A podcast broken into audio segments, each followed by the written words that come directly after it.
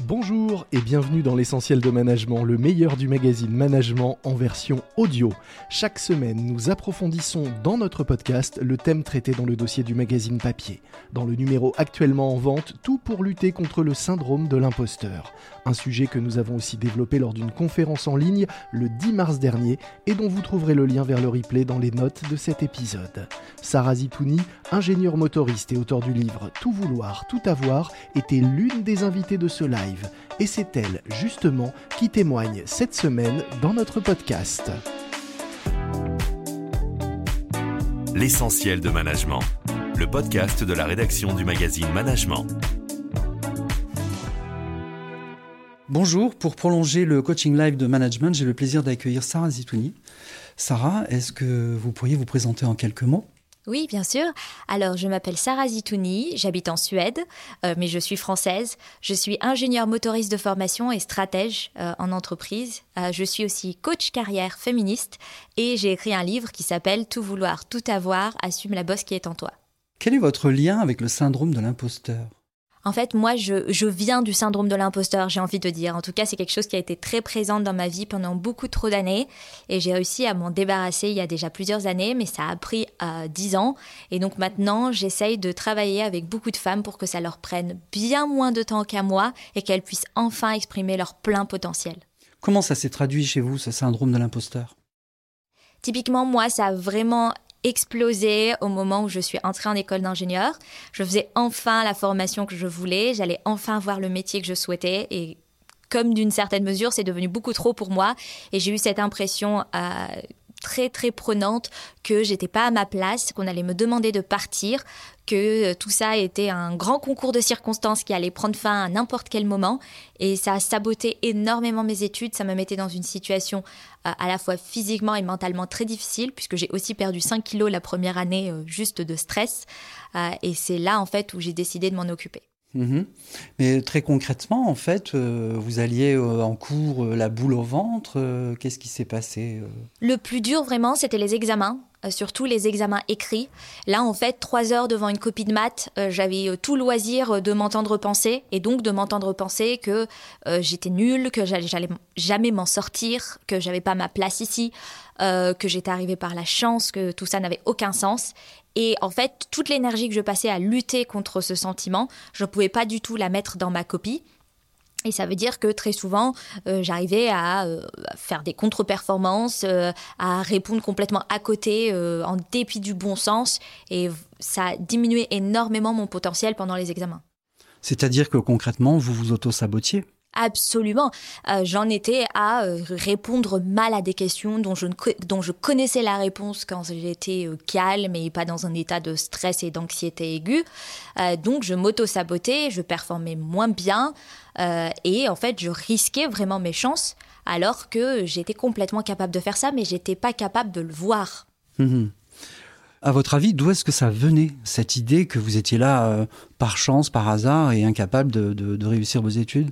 Alors je pense que pour ma part, donc il peut y avoir plein de raisons au syndrome de l'imposteur, mais pour ma part, il y a vraiment cette dimension où en fait euh, le syndrome de l'imposteur, euh, pour moi, il n'y avait pas de modèle comme moi. C'est-à-dire que je suis une femme, donc dans le monde de la mécanique, ça élimine déjà beaucoup de potentiel et de possibilités, mais par ailleurs aussi, je venais d'un milieu ouvrier. Euh, mes parents étaient des immigrés. Il y avait vraiment personne qui me ressemblait dans le cadre de l'école et personne que j'avais en tête qui euh, me ressemblait non plus dans l'industrie. Et donc vraiment, ça me donnait cette impression que si personne n'est comme moi, ça veut dire que je suis un monstre et que je suis pas à ma place. Alors que maintenant, je suis capable de le voir différemment et de me rendre compte que personne n'est comme moi, c'est une force, je suis une licorne et euh, les autres peuvent tirer parti de cette différence que j'ai et de ce que je peux apporter parce que j'ai un regard différent sur l'industrie. Qu'est-ce qui vous a fait prendre conscience? Qu'est-ce qui vous a aidé euh, Qu'est-ce qui vous a apporté l'étincelle en fait qui vous a permis de vous attaquer à ce problème? Pour ma part, c'est un professeur qui, justement, me voyant saboter euh, mes copies, alors que par ailleurs je pouvais répondre aux questions en classe, euh, s'est mis euh, en tête de me parler et en fait m'a aidé à comprendre moi-même qu'il y avait quelque chose qui allait pas. Et une des phrases qu'il a fait qui était particulièrement marquante, c'était de me faire prendre conscience qu'il y avait trois fois plus de personnes qui candidataient à cette école que des personnes qui étaient retenues.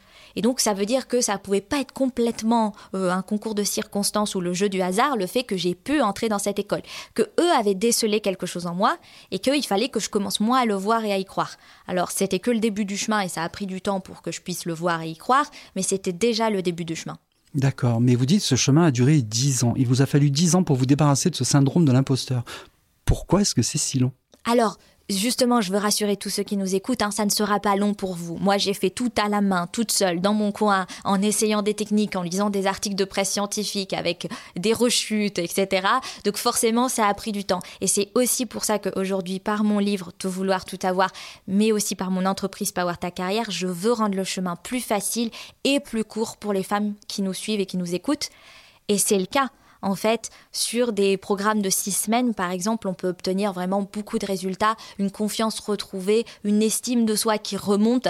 On n'a pas besoin d'attendre dix ans, on n'a pas besoin de tout faire tout seul. D'accord. Pendant ces dix années dont vous avez mis au point votre méthode, quels en sont les principaux éléments?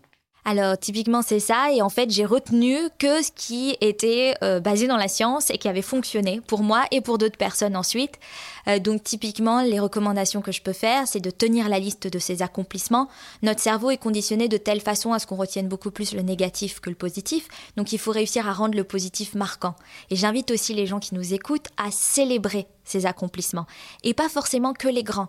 On peut aussi, euh, une étudiante qui me suivait a célébré le fait d'avoir réussi chacun de ses modules à l'université, pas toute l'année, pas tout le master, juste les modules, parce qu'elle s'achetait un petit porte-clés. Et donc au bout d'un moment, ça l'a rassurée de voir que ses clés se remplissaient de petits porte-clés qui étaient tous des signaux et des ancrages de ses victoires. Je propose aussi de nommer son syndrome de l'imposteur. Cette voix-là, elle ne doit pas se confondre avec votre vraie voix, vos désirs, ce que vous avez vraiment envie de devenir. Et le meilleur moyen pour que ce soit pas le cas, c'est de s'assurer que on lui donne un nom et donc on la distance de nous. Donc choisissez, peu importe qui vous inspire, que ce soit le nom de quelqu'un qui vous a fait beaucoup de mal, que ce soit un nom d'un aliment que vous aimiez pas, ou que ce soit euh, un nom complètement euh, imaginaire que vous êtes sûr de pas croiser, du genre Cunégonde qui ne s'emploie plus beaucoup par exemple, eh ben vous pouvez typiquement euh, choisir ce que vous voulez, mais faites-le. D'accord. C'est-à-dire, euh, en fait, lorsque vous vous adressez à votre imposteur, à votre saboteur intérieur, vous l'appelez par son petit nom. C'est ça. Et du coup, je peux lui parler en retour. Je peux dire à cette voix que je l'ai repérée, que je sais que ce qu'elle me dit, ce n'est pas vrai, et que ce n'est pas moi qui parle, que ce n'est pas mes vraies envies ou mon jugement de mon travail qui parle, et la mettre à distance en lui disant, c'est pas le moment, je n'ai pas envie de t'entendre, je ne crois pas ce que tu me dis, etc., etc. D'accord. Aujourd'hui, vous diriez que votre vie a changé. Comment, en quoi est-ce que c'est différent? Je pense que fondamentalement, j'aurais pas pu faire la carrière que j'ai fait en ayant le frein à main enclenché en permanence.